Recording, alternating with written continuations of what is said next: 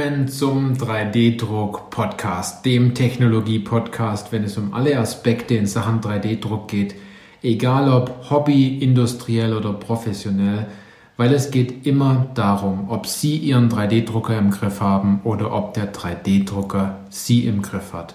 Ich bin Johannes Lutz und ich freue mich auf diese Podcast-Folge, weil es heute um die Auswahl eines 3D-Druckers geht. Ich habe eine E-Mail bekommen, dort war drin gestanden, ich habe hier fünf Drucker zur Auswahl, bitte bieten Sie mir einen mal davon an. Ich hätte gern eine Übersicht mit Preis, Düse, Baugröße und verfügbaren Druckmaterialien. Ich habe mir gedacht, das ist fast so, wie wenn jemand in ein Autohaus kommt und sagt, ich möchte gern Auto blau bestellen. Dann sagt der Verkäufer, ja, möchten Sie Allrad, möchten Sie Klimaanlage, welches Modell darf es denn sein? Manche Verkäufer würden wiederum sagen, ja, haben wir da. Äh, es wird dann im Endeffekt ein blauer Ferrari, kostet 350.000 Euro. Ja, aber jetzt mal Scherz beiseite. Einen 3D-Drucker nur aufgrund des Preises der Düsenanzahl, der Baugröße und der Materialien zu vergleichen, das ist nicht gut. Denn es gibt immer viele noch wichtigere Punkte, die man für einen Vergleich von 3D-Druckern auf ein Blatt Papier schreiben sollte. Ich habe hier mal ein paar Punkte zusammengefasst für diese Podcast-Folge. Denn wichtig ist ja immer das Ziel, das Sie umsetzen wollen. Sie haben eine bestimmte Anwendung, ein bestimmtes Bauteil, das Sie drucken möchten. Und damit Sie das realisieren können, dann brauchen Sie drei wirklich wichtige Eigenschaften. Einmal eine gute Hardware. Ein anderer Punkt ist eine gute Software, die die Hardware steuert. Und der dritte Punkt ist das Druckmaterial, womit Sie dann Ihr 3D gedrucktes Bauteil fertigen. Passen die drei Dinge nicht zusammen, dann können Sie Ihr ihren Traum, Bauteile am nächsten Tag in der Hand zu halten und in ihre, in ihre Anlage einzubauen, den können sie dann leider vergessen. Denn diese drei Dinge sind extrem wichtig. Nur mal angenommen, Sie haben eine hervorragende Hardware, aber eine schlechte Software, dann wissen Sie ganz genau, was dabei rauskommt.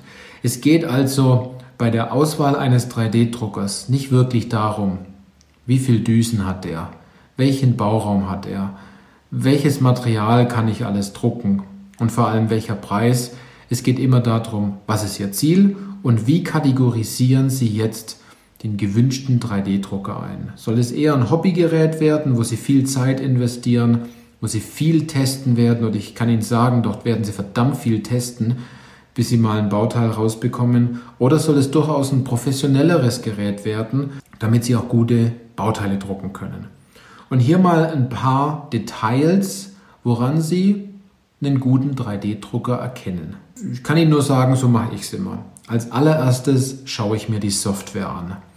Das ist eine der ersten Fragen, die ich stelle. Mit welcher Software arbeitet denn dieser 3D-Drucker?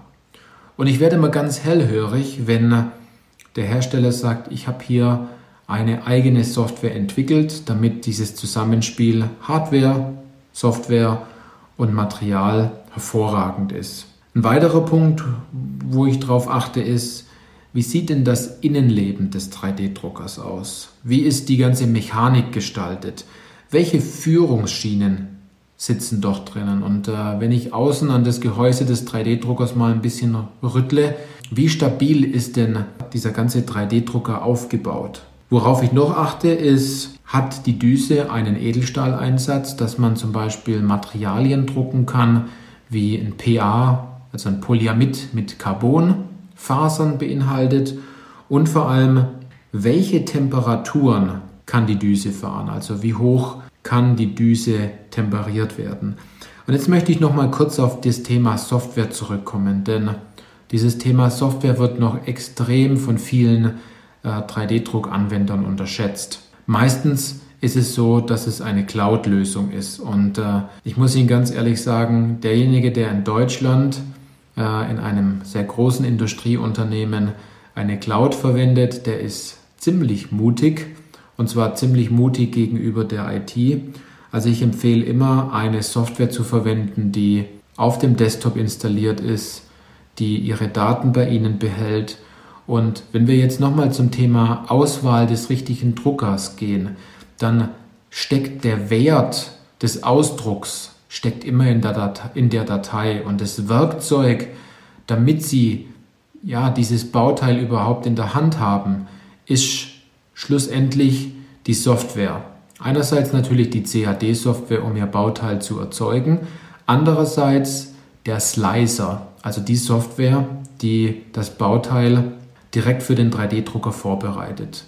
Und hier sollten Sie genauer darauf achten, wenn Sie mehrere Materialien verwenden wollen, dass Sie viele Einstellmöglichkeiten haben. Und vor allem, dass Sie die Möglichkeit haben, zwischen einem Expert-Modus und einem Basic-Modus zu unterscheiden. Denn jeder weiß, viel Freiheitsgrade bringen auch eine große Möglichkeit, viele Fehler zu machen. Andererseits sind viele Freiheitsgrade auch ja, sehr hilfreich, wenn sie eine sehr spezielle Anwendung haben und dann genau in diesem Bauteil in Schicht 25 bis Schicht 38 eine besondere Art von Stützstruktur einbauen können. Also Software kann extrem hilfreich sein. Es kommt aber immer darauf an, was Sie machen, möchten. Und dass natürlich die Software gut mit der Hardware zusammenarbeitet. Auf was will ich hier hinaus? Also das Thema, auf das ich hinaus will, ist, Sie sollten eher die einzelnen Vorteile vergleichen dieses jeweiligen Systems, anstatt nur die Eigenschaften. Und in einem Beispiel kann man es ganz gut zusammenfassen. Also ich bin zum Beispiel ein Fan von Allradantrieb. Ich entscheide mich nur für ein Fahrzeug, wenn sich alle, wenn alle vier Räder vom Motor angetrieben werden. Also das, was ich ja kaufe, ist eigentlich nicht ein X-Drive oder ein Firmatic oder einen Quattro, sondern ich kaufe eigentlich, wenn ich mich für so ein Auto entscheide, dass ich bei, bei Regen, bei Matsch oder bei Schnee, wenn ich unterwegs bin, ja, sicher zu Hause ankomme oder dann doch mal in eine Autobahnausfahrt mit knapp 120 hineinfahren kann und äh, es Spaß macht. Also das, was Sie bei einem 3D-Drucker auswählen sollten, ist nicht Vierradantrieb, sondern mit 120 in die Kurve fahren, ne, als Beispiel.